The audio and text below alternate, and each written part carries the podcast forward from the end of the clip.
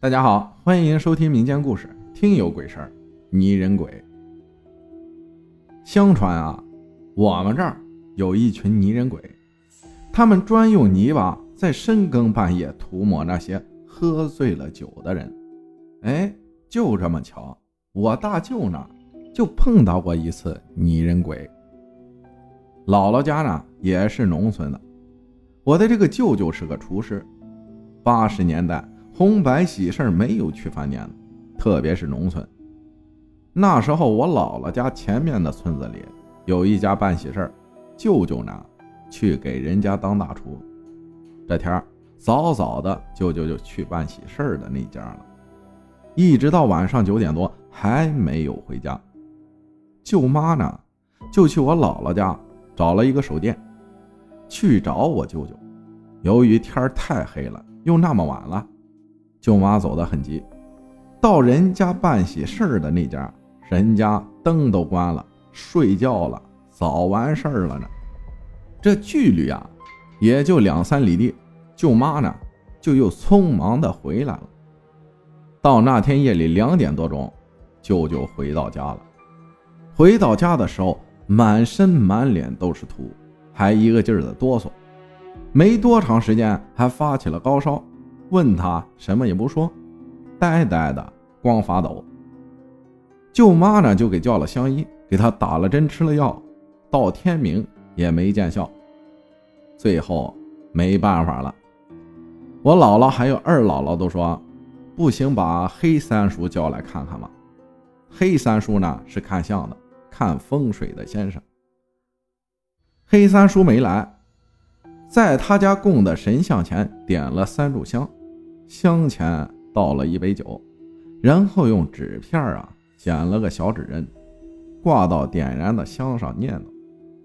念叨啥？姥姥说她忘了，反正就是一边念叨一边往香上挂，一挂呀，还真就挂上了。然后闭着眼睛过了好一会儿，才说：“舅舅本身就喝了酒，还喝多了，碰到了不干净的东西。”然后呢，被村里一个刚去世不久的人救了，具体的得等人醒了再问他。然后弄了点香灰，跟着舅妈去了他家。到了他家，黑三叔用香灰弹在了舅舅脑门上和枕头顶上。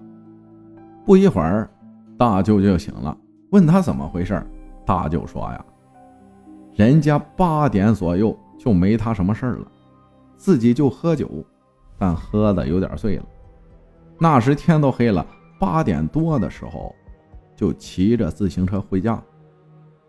骑了没一会儿，到过小桥的时候啊，以前的路不平整，颠了一下，摔倒了。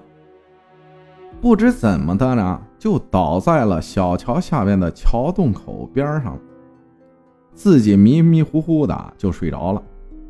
自己是被尿憋醒的，天太黑看不见，就感觉有俩人啊，不断的往自己的眼睛、鼻子、嘴巴，反正是能出气儿、有窟窿的地方，不断的填土抹泥。